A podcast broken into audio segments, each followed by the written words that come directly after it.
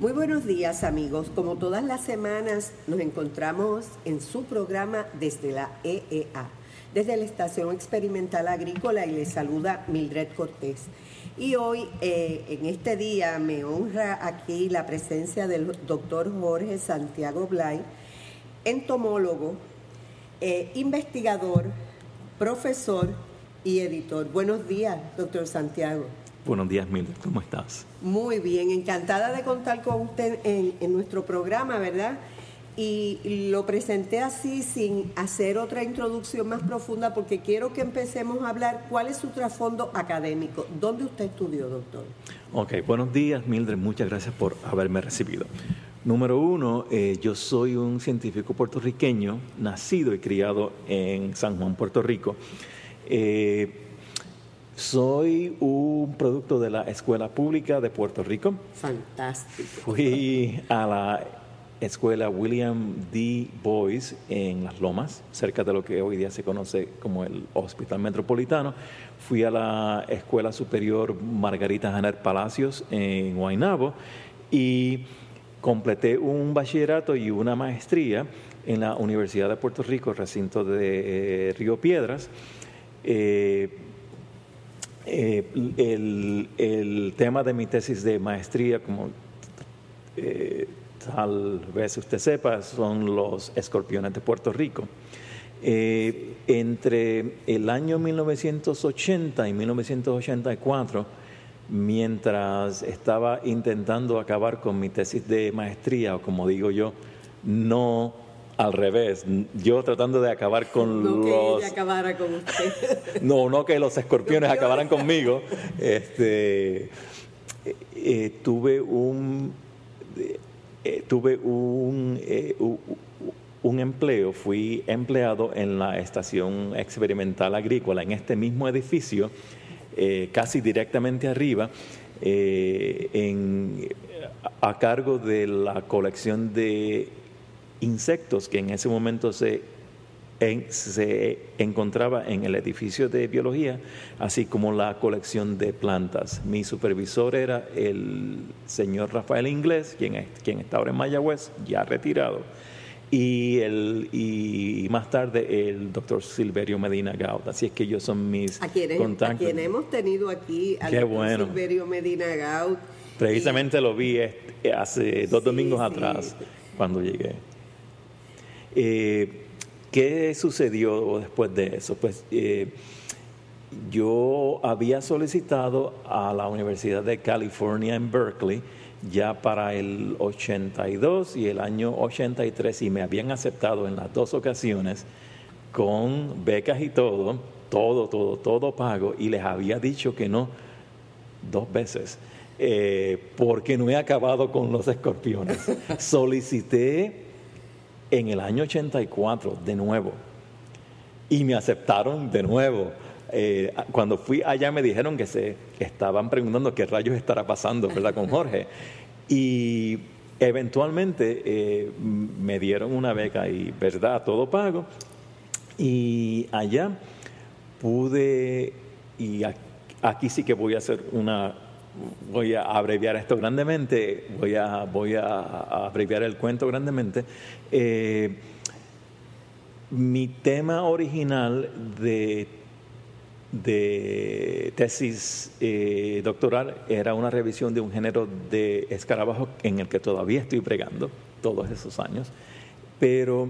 Escarabajos eh, en el Caribe escarabajos en general. Escarabajos que, que no existen que yo sepa, por lo menos en el Caribe, es un género de, de, escarabajo mayormente de América del Norte. Ok, muy interesante. Eh, sí, ese puede ser otro cuento otro día. este, pero por diferentes circunstancias eh, tuve que acabar algo rápidamente porque para 1990 me habían ofrecido no una, sino me había ganado dos posiciones postdoctorales muy prestigiosas en Berkeley. Y el único requisito era acabar algo. A ellos no, parece que no les importaba para nada. esperando por usted y no era el tema de la tesis lo más importante. Me dijeron, yo como seis años antes había dicho, me la pueden guardar hasta que yo acabe con los, con los escarabajos. Y ellos me dijeron, no, si no la aceptas la pierdes. Y puse en la balanza mi situación económica, mi, mi realidad personal, y en un platillo de la balanza y, y, en el otro mi deseo de hacer una tesis monumental. Y recuerdo con mucho cariño, muy, muy vivamente en mi ser, eh, haber hablado con un, eh, con, un, con un investigador británico que dio muy pocas clases en Berkeley, tengo entendido, nunca tomé una clase con él, Rex Dad. Y tuve la confianza, no sé por qué, de preguntarle, de explicarle mi situación a Dr. Dad. Dad, y él me dijo, Jorge, por, eh, bueno, por supuesto, estoy traduciendo. Jorge, a veces en la vida uno no puede hacer las cosas exactamente como uno quiere, una tesis perfecta de cinco volúmenes, etcétera, etcétera. Haz algo, acaba, tu situación realmente lo amerita. Tienes esas, esas oportunidades y tienes el resto de tu vida, si tienes el tiempo para acabar con tu proyecto original, acaba algo. A veces en la vida hay que ser ruthless. Es verdad, es cierto. Y lo pensé y dije, si no me gusta, no es algo que sea un reflejo 100% de quien yo soy, pero tengo que hacerlo. Es la necesidad en ese momento. Cambié mi comité de tesis, ese puede ser otro... Otra historia. Otra, otra larga historia, otro programa. Tuve la audacia de cambiar todo mi comité. Y empezar en cero. Y básicamente decir, ¿quieres ya con mi otro proyecto acabado? Eh, mi, otro proyecto era sobre los escorpiones de la isla de Española, que era un proyecto que yo iba trabajando poco a poco, ya así, así de grandote. Y conseguí cuatro profesores que dijeron, sí, Jorge, acaba algo, olvídate, no te apures, este, yo te firmo. Y así lo hice y acabé en el año 90. doctor, no empezó en cero entonces. No, Era ya un yo tenía. que usted ya tenía montado prácticamente eh, paralelamente al trabajo de la tesis, ¿no? Exactamente, mucho más adelantado que el de la tesis. Muy bien. Y era como el plan B, el plan B, por si acaso, no sé por qué lo estaba haciendo, simplemente que me gustaba. Y en ese momento agarré el plan B se lo llevé. ¿Lo activó? Lo activé, agarré las firmitas y acabé mi doctorado en el año 1980, pero, eh, 1990, perdón. Eh, en la graduación, eh, algo que no te, había, no te había mencionado es que eh, mientras yo estaba estudiando los escarabajos, me había interesado en el mundo de las plantas, mucho más de lo que ya yo llevaba desde Puerto Rico, porque los escarabajos que yo estudiaba comen plantas y dije, tengo que aprender algo sobre las plantas por lo menos. Y aunque no me dejaron hacer un, segundo doctorado, que lo solicité, eh, me dijeron, pero puedes hacer una maestría. Y como ya yo había tomado todas las clases, todas las clases de botánica, muy para el enojo del que era mi antiguo consejero de tesis, eh, me dijeron, Jorge, solamente necesitas fisiología de plantas. Y cuando estés aceptado en el programa de maestría de botánica, tomas esa clase y ya. Y te con todos todo lo otro que ya has tomado aquí mismo en Berkeley. Y así sucedió. Fui aceptado en, oficialmente en el programa de maestría de botánica en Berkeley en el 89 y en diciembre tomé un examen oral y acabé mi maestría oficialmente en un semestre. Sí. el eh, estudiante que más rápido terminó. Sí, estoy seguro. La maestría en botánica. esta maestría fue, por supuesto, sin tesis, pero con todas las clases y todos mis profesores sabían que yo le había metido mi corazón a eso. Así es que, habiéndome graduado de Berkeley y de hecho desfilé dos veces en la graduación, uno para el doctorado y cuando llamaron a los de maestría dije, Dios mío, así desfilo de nuevo porque eso no me gusta, me da vergüenza. Pero dije, me dije a mí mismo, bueno, pero yo me lo gané, fair and square, como decimos en Puerto Rico. Así es que, se da todos los días. Claro, así es que desfilé de nuevo. Eh, habiéndome graduado de Berkeley, pensé ingenuamente, con mucho candor, que iba a encontrar un trabajo rapidito. Ay, ah, totalmente falso.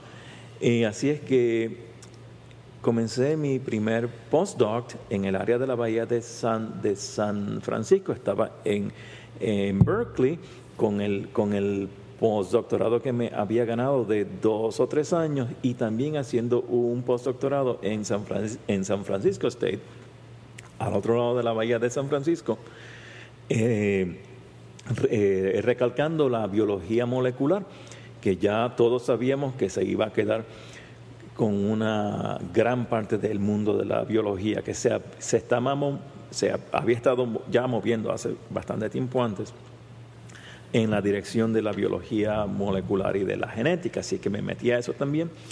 Eh, luego de eso, en el año 95 creo, eh, conseguí una segunda posición postdoctoral eh, había tenido una que otra oferta de empleo, pero no eran lo que yo consideraba un buen fit para mí.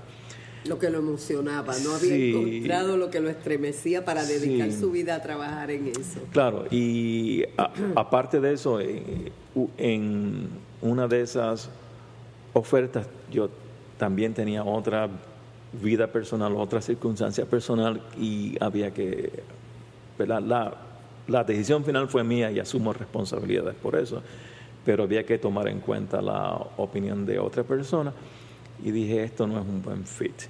Eh, overall, por así decirlo, en general.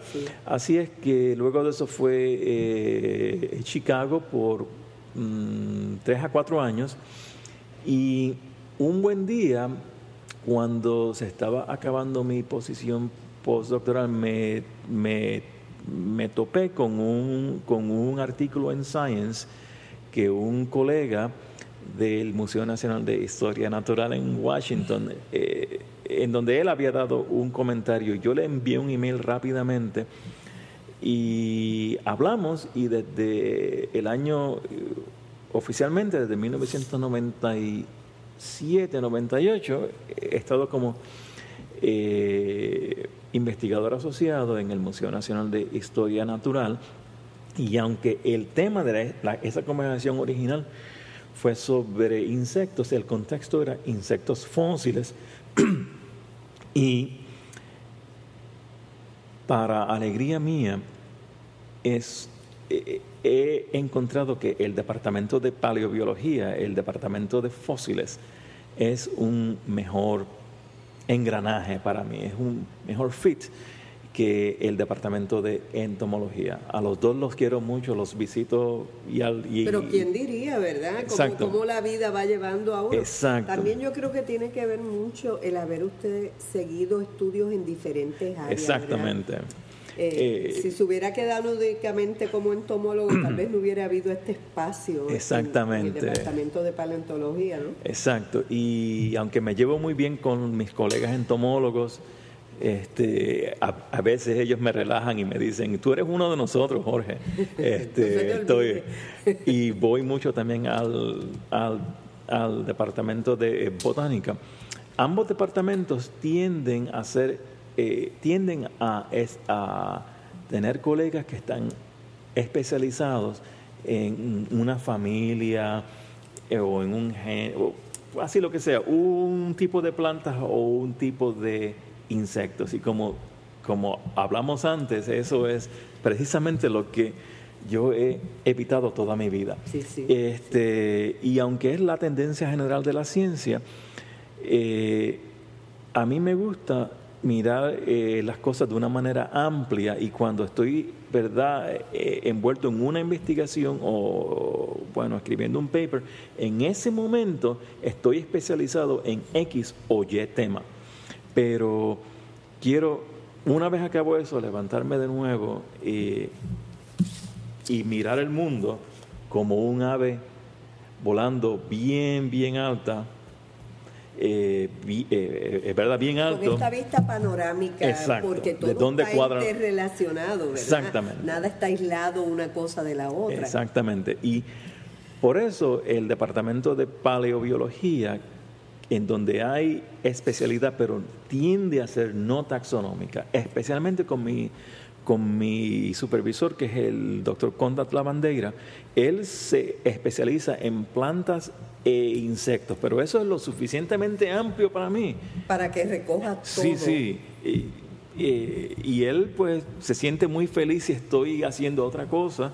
Este, el enfoque de él y de muchos de mis colegas en paleobiología es un enfoque multidisciplinario, es un enfoque eh, a veces ecológico. Y claro, aunque todo el mundo tiene que darle a la, a la sistemática, eh, especialmente mi supervisor, eh, como yo, no se especializa en X o Y grupo de insectos, a tal manera que una de las secretarias todos estos años a veces se confunde y a él lo llama Jorge y a mí me llama Conrad porque somos extremadamente parecidos y eso funciona para nosotros. Tengo mi oficina allí, tengo acceso a equipo Hay diversidad sofisticado. en los temas. Sí, es muchacha. una maravilla. Mi vida de investigación es como ir, es, es como abrir un regalo de Navidad o de los Reyes Magos, si uno cree en eso, todos los días, ¿qué voy a descubrir hoy? Así es que imagínate, si no, si no, si no estaré contento. Se le nota, se le nota en la expresión, Claro. amigo. Ustedes tendrían que ver la expresión del doctor Santiago Blay para saber que se disfruta lo que está Claro. haciendo, que le pagan por divertirse, como digo yo. Claro. Porque todos los días hay algo nuevo, ¿verdad? Todos Claro. los días uno aprende algo o sabe que lo que puede compartir es de gran interés o de gran importancia para otros. Si quieres, puedo darte un ejemplito aquí. Esto eh, me lo dio un señor en el área de Maunabo. Él me lo había mencionado en mi visita anterior eh, en agosto. Y él me dijo, yo colecciono minerales, soy un coleccionista serio. Y coleccioné algo que me parece que es ámbar. Y como, como ellos saben que yo también estudio ámbar, y de hecho hay ámbar en Puerto Rico. Si quieres, otro día hablamos Seguro que sí. Hablamos de seguro eso. que sí. eh, no, que yo sepa, no mucho, pero él me dijo, lo recogí en Maunabo. Yo le dije, ¿en Maunabo? ¿Cómo Sí, no?". amigo, estamos mirando eh, el doctor y yo una pieza que parece un, una- un pequeño cristal, ah, pero en no- lo que parece eh, color un poco Claro. ámbar rosado. Esto que estoy este, agarrando en mis manos parece ámbar, pero no lo es. Eh, estoy casi seguro. Así es que este año se acordó, a mí se me había olvidado, bendito. Y, pero él no. Él me trajo el ejemplar, que es como así de grande, mucho más grande que una pelota de softball. Y Dios mío, qué cosa enorme. Y lo que hicimos fue acercarlo a una, a una estufa así de gas. Calentamos un, des- un, un destornillador al rojo vivo o al azul vivo y lo pusimos en una esquinita. Y el olor que emitió fue como a plástico quemado. Y en ese momento lo miré y dije, esto huele a plástico quemado. Si esto fuese ámbar o si fuese eh, una resina eh, parcialmente fosilizada, que se conoce como copal, hubiese olido a incienso o si fuese resina. Pero esto huele a plástico quemado. De cualquier manera, eh, le pedí, aunque le di las malas noticias, no lo, no lo tomó mal, que hay otras personas que si uno le da la mala noticia o la noticia de que no es ámbar, que es plástico, se enojan con uno. Este, eso me ha sucedido, así es que bueno, ¿qué le, qué le voy a decir? verdad? Este, eh, no se enojó y me regaló un poquito porque lo voy a enviar a mi colega, eh, el doctor Joseph Lambert, quien está ahora en Texas. Finalmente sabremos exactamente, qué es ese yo, yo lo que sospecho es que este es un polímero hecho por los humanos, un plástico, y que simplemente parece ámbar como tantas otras cosas que, que son así, plásticas, que parecen ámbar y no lo son, y que pueden agarrar de incauto a cualquiera. Por eso es bueno cuando uno brega con ámbar, como yo le digo a todas las personas que me preguntan cada vez que doy charlas, Jorge, encontré una mariposa o un cien pies o un escorpión. la mariposa con sus alas perfectamente alineadas, como si hubiese sido montado eh, con un mounting board, con una tabla de montaje de mariposas. Y yo lo que les digo es, la regla general es que si el organismo parece muy hermoso para estar en ambas, muy perfecto, muy limpiecito. No lo es. Posiblemente no es un fósil genuino, posiblemente fue coleccionado, como me gusta decir a mí, en el patio de la casa de Doña Chencha y Don Chu, coleccionado en estos días y lo pusieron en, plástico, eh, ¿verdad? En epoxi, coleccionado o comprado en una ferretería local. Y ya está. Qué decepcionante, pero así es. Pero así y uno tiene que saberlo. Mildred, muchacha, hay que tener el ojo abierto. Es verdad. Este, porque pueden agarrar a cualquiera de incauto. Es cierto, es cierto, doctor. También usted ha estado en, la fase de la docencia por mucho tiempo. Háblenos un poco sobre, sobre esa fase, que sé que recibió un premio muy importante recientemente. Sí. Eh, el premio fue un reconocimiento por mi labor docente en los últimos, en los últimos tres años en un campus de Penn State University en la ciudad de York, en Pensilvania. No Nueva York, sino York, que es donde vivimos. Eh, pero yo he estado envuelto en la labor docente mayormente en los Estados Unidos por los pasados 30 años. He enseñado de todo, eh, como me gusta decir a mí, de todo, y lo único que me falta ya es inmunología, porque todo lo otro lo he dado. Eh, claro, pero eso ha sido así por la, por la diversidad, eh, ¿verdad? Que he estudiado. En línea, así en el salón de clases, versiones mixtas, lo que sea. Yo lo hago y como le digo a mis supervisores, si es una preparación nueva, pues eh, lo hago con mucha alegría porque así repaso lo que se me ha olvidado y, ¿verdad? Aprendo más. Eh, o sea, el eterno estudiante. Exactamente, exactamente. Y me alegré mucho cuando me dieron ese premio, pero eso significa que hay que, que hay que, hay que, darle que hay que darle más para y que es una responsabilidad que, claro que cae sobre uno. Claro. Siempre estar al tope, ¿verdad? Para siempre ser merecedor de, ese premio. Bueno, aparentemente, pues sí, así ha sido, ha estado al tope, ¿verdad? me gusta eh, mucho, me gusta mucho lo que hago. Me gusta mucho eh, por un sinnúmero de razones. Siempre es muy lindo ver las, las caras de los estudiantes cuando están interesados y sienten que han aprendido algo, cuando... El día valió la pena. Exactamente, aunque sea uno o una, o cuando uno ve que están usando el vocabulario un poco más sofisticado, cuando, cuando uno nota, de la manera que sea, que ha habido aprendizaje y que posiblemente este aprendizaje... Que uno nos ha tocado, que... Exactamente. Eh, o cuando después de los años le envían a uno un email, doctor Bly, ¿se acuerda de mí? Etcétera, sí me acuerdo de Bueno, y para mí la docencia es tan y tan importante eh, en el sentido de que yo estoy convencida de que un buen profesor puede cambiar tu vida para siempre. Claro. Para siempre o positiva o negativamente, por eso es tan grande la responsabilidad, ¿verdad? Claro. Eh, también usted se ha destacado, doctor, en la fase de la edición. Sí. pero antes de entrar en eso, déjenme señalarles que el doctor Blay también ha sido profesor ad honorem en el recinto universitario de Mayagüez. No quiero dejarlo pasar Todavía lo soy, creo. Todavía lo es, eso es correcto, eso es correcto. Gracias. Así que nosotros también nos hemos beneficiado de esos conocimientos eh, a través de, ese nombramiento que tiene el doctor Blay, ha colaborado, tengo entendido, con el Museo de Entomología y Biodiversidad Tropical de la Estación Experimental Agrícola. Y más recientemente, en los últimos años, eh, tengo una colaboración muy, muy fuerte con la señora Irma Cabrera y con el señor Alberto en Díaz Exactamente, sí. que son también unos eh, investigadores muy dedicados también, muy bien. Eh, eh, ok, la labor editorial. ¿Cómo originalmente sucedió eso? Bueno, cuando yo salí de Puerto Rico, recuerdo bien que mi, que mi inglés estaba mohoso en el año 84 como decimos en los, en los Estados Unidos, tenía mojo. Este, Exacto.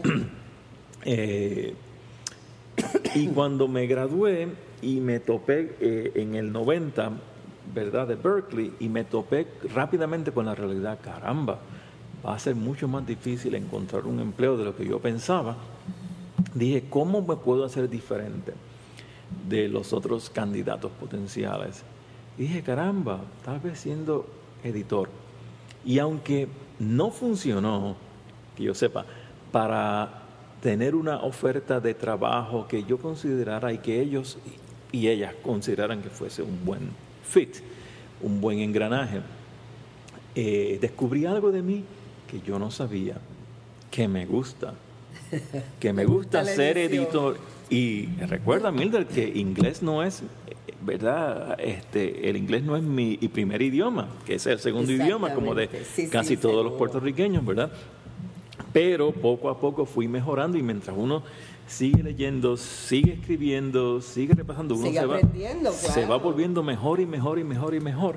Y, y ahora corrijo el inglés de un, un, montón de personas. Claro, el inglés mío también, ¿verdad? Me lo corrigen, pero yo lo acepto con con mucha tranquilidad y me alegra que haya gente que seguro uno siempre puede mejorar claro claro pues todo comenzó cuando eh, me ofrecí eh, ser editor de una serie de libros sobre crisomélidos que me parece que esta biblioteca aquí en la estación experimental tiene varios de los volúmenes eh, eh, mientras eso estaba sucediendo, eh, en el año 2000, en el año, en el año 2003 apareció una vacante para una revista entomológica muy bien conocida en los Estados Unidos. Y yo en ese momento dije, ay, el viejito que fue editor por tantos años se habrá muerto o algo así. Ay, Mildred, no, estaba equivocado, era viejito, pero, muerto no estaba. Estuvo en mi entrevista.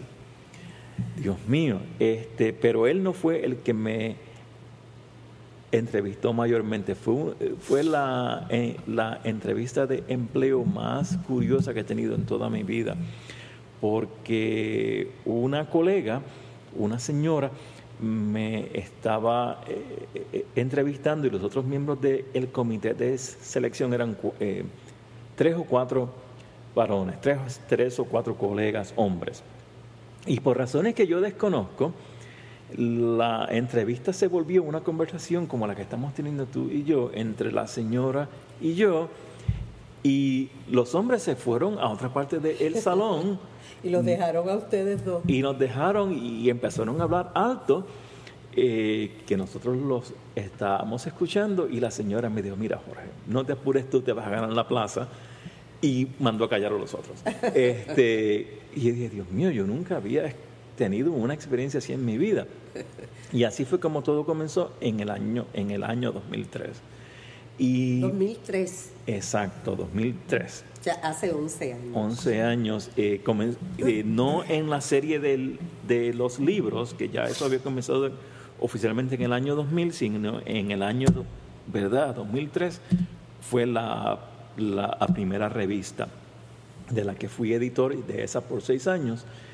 Y yo creo que es razonable decir que llegué a amar esa posición de editor de esa revista como uno puede amar a una persona profundamente, porque yo le metía como en todo lo que yo hago. el corazón a lo que estaba haciendo. Claro, le di mi corazón.